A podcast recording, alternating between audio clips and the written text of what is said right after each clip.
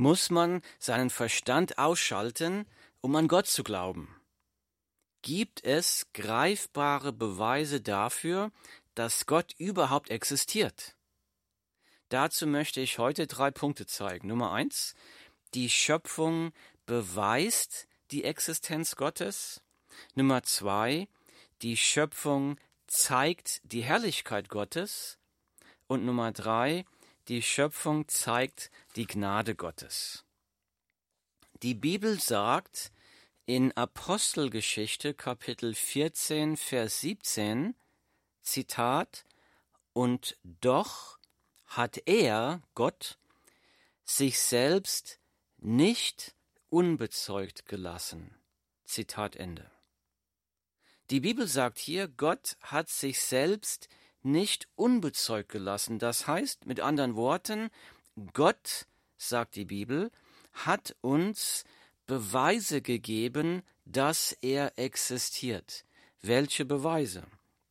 Das wird in Römer Kapitel 1, Vers 20 besser erklärt.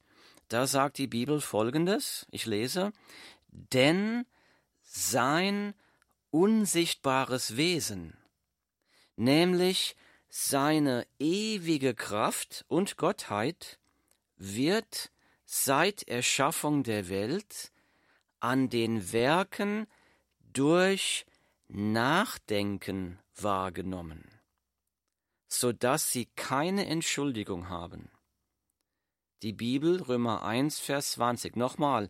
Denn sein unsichtbares Wesen, nämlich seine ewige Kraft und Gottheit, wird seit Erschaffung der Welt an den Werken durch Nachdenken wahrgenommen, so dass sie keine Entschuldigung haben. Die Bibel sagt, der Mensch hat keine Entschuldigung dafür zu sagen, es gibt keinen Gott. Die Bibel sagt, die Existenz des Universums beweist, dass es einen Schöpfer, einen Gott gibt. Jetzt mag jemand sagen, Moment mal, hat die Wissenschaft denn nicht bewiesen, dass sich das Universum ganz alleine ohne Gott erschaffen hat? Nach den neuesten wissenschaftlichen Theorien soll das Universum durch den sogenannten Urknall entstanden sein. Eine gewaltige Explosion habe Energie, Materie, Zeit und Raum geschaffen. Durch diesen Urknall habe sich das Universum ganz spontan aus nichts ohne Ursache selbst erschaffen. Ist diese Selbsterschaffung aus nichts ohne Ursache eine bewiesene wissenschaftliche Tatsache? Nein, es ist es nicht, denn erstens hat kein Wissenschaftler jemals mit eigenen Augen die Selbsterschaffung beobachten können. Zweitens, bis jetzt konnte die Selbsterschaffung durch kein Laborexperiment wiederholt werden. Wenn die Selbsterschaffung also nicht beobachtet werden kann oder nicht in Laborexperimenten wiederholt werden kann, dann ist die Selbsterschaffung keine bewiesene wissenschaftliche Tatsache, sondern die Selbsterschaffung ist eine Philosophie, eine Theorie, eine Philosophie, die auf blinden Glauben gegründet ist.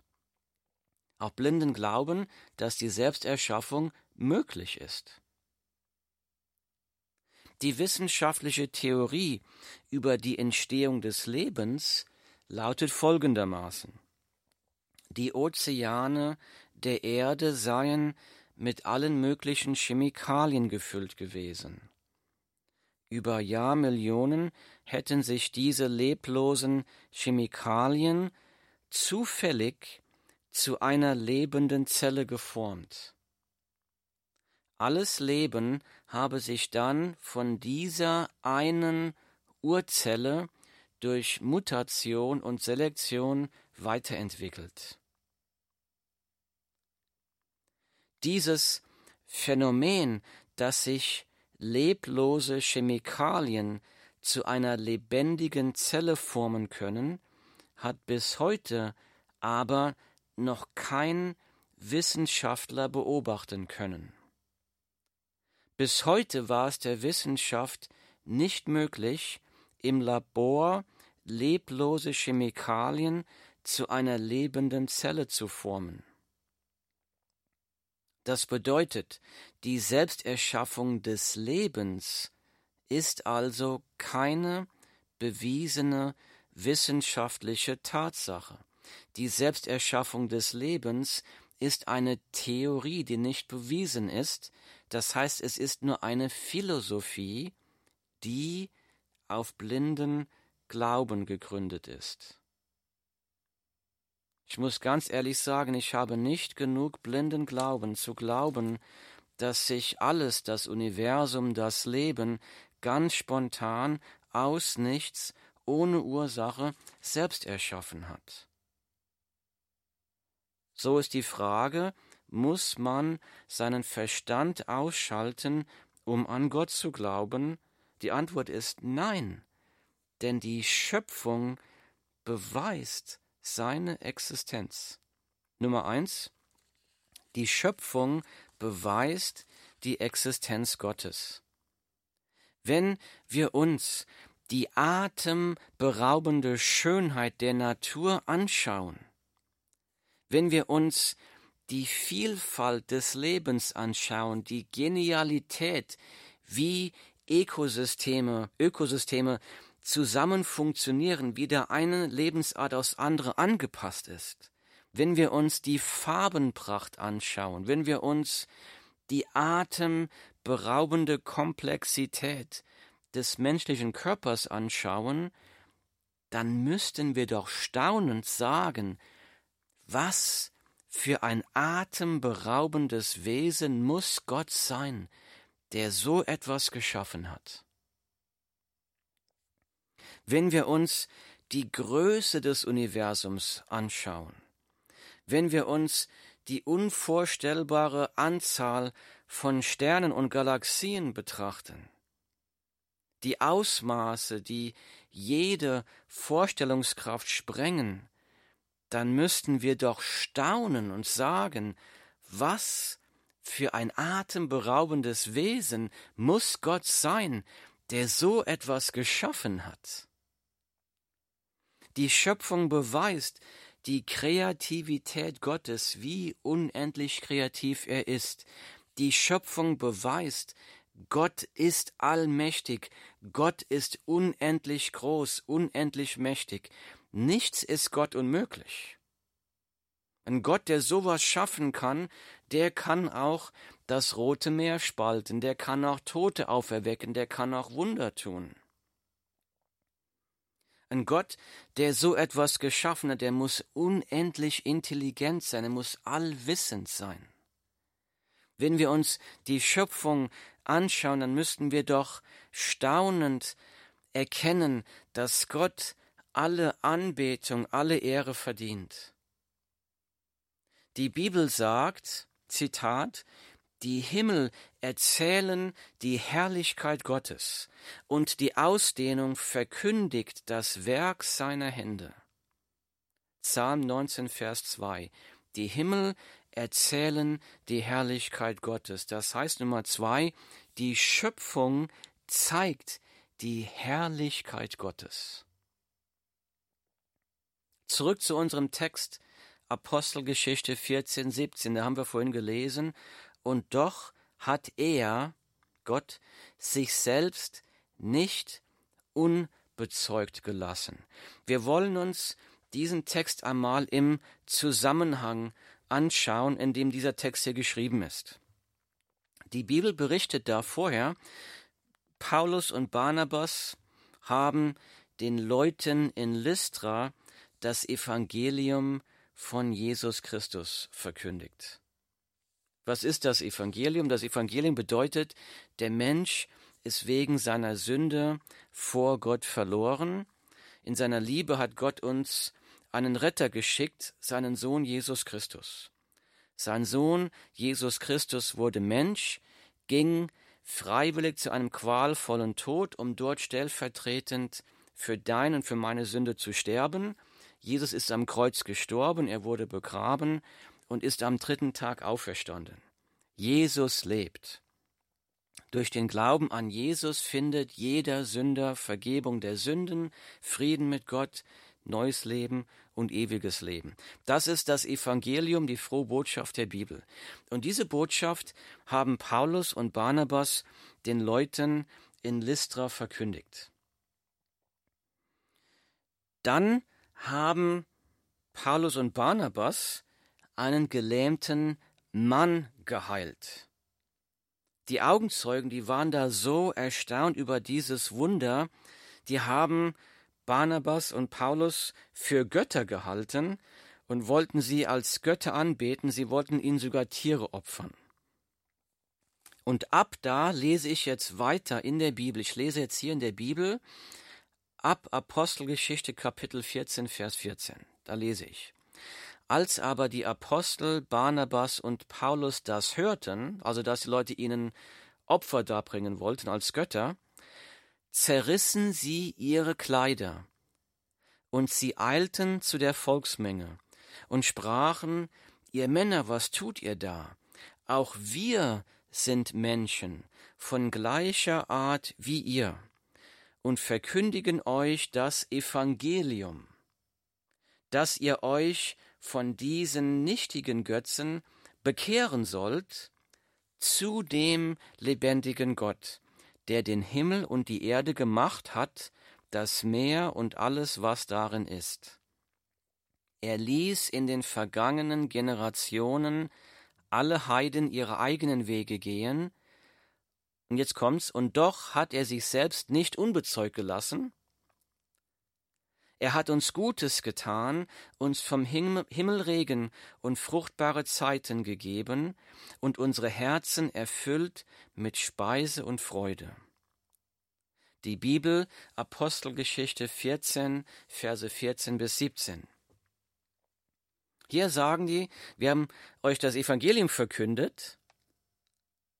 Und dann sagt er, dass ihr euch von diesen nichtigen Götzen bekehren sollt zu dem lebendigen Gott.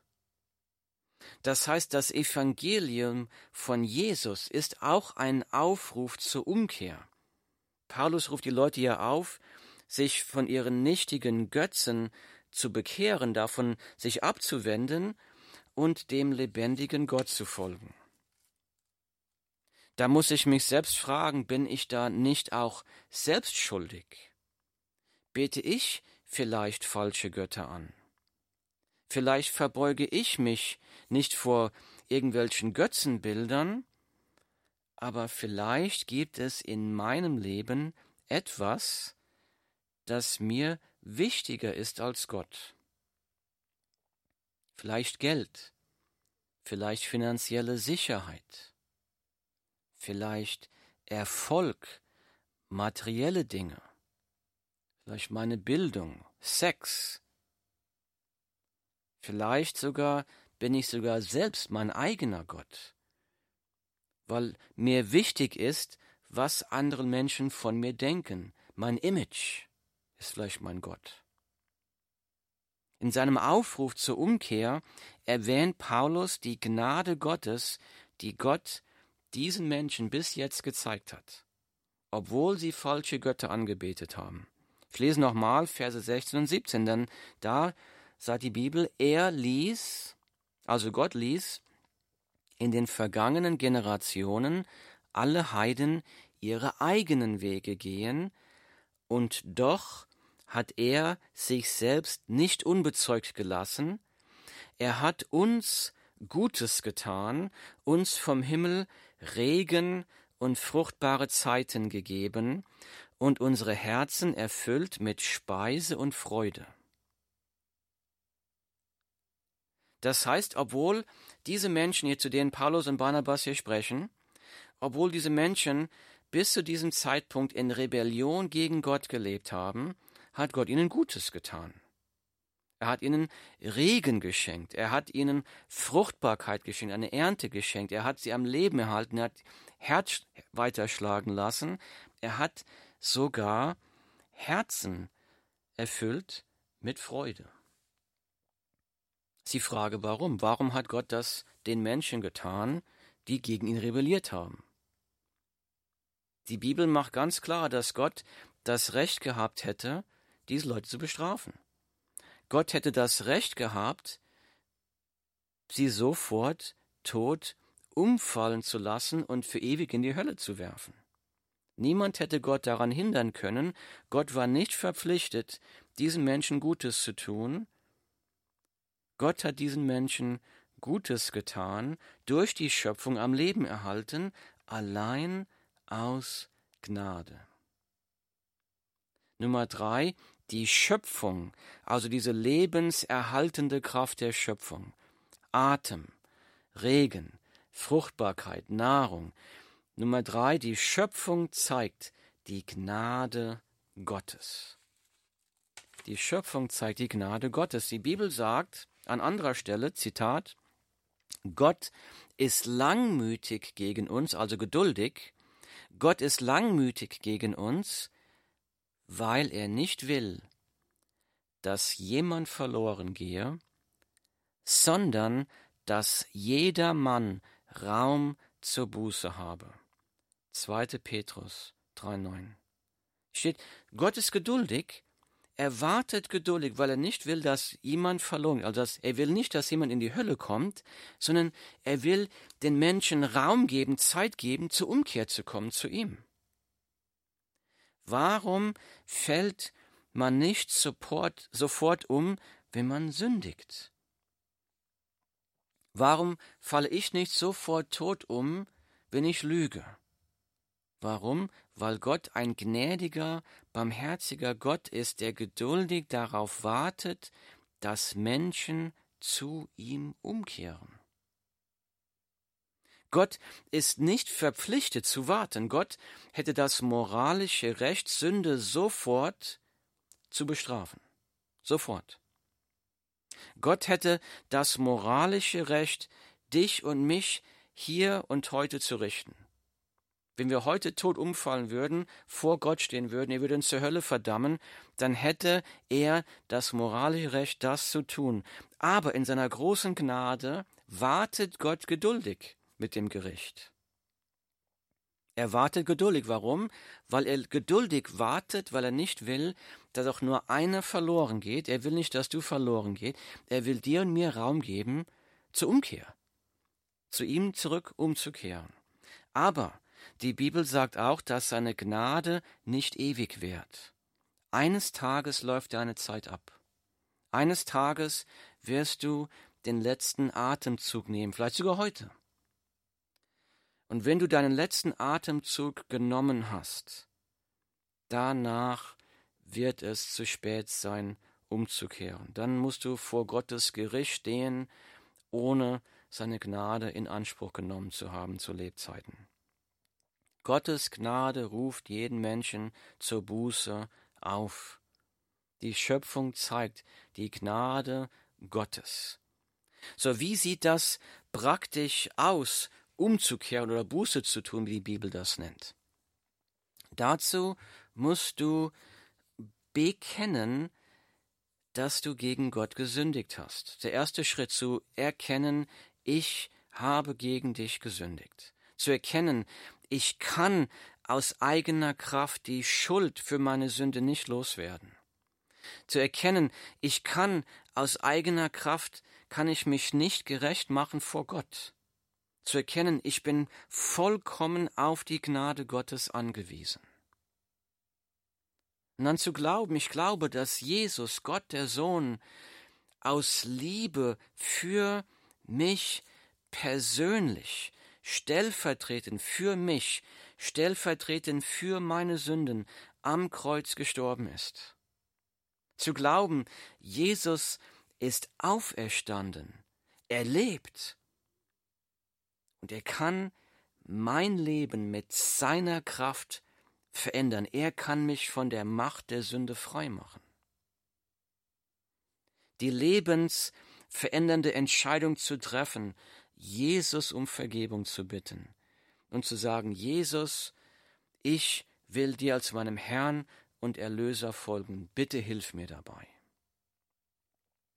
Das bedeutet es umzukehren. Wenn du das noch nicht getan hast, kehre um zu deinem Schöpfer.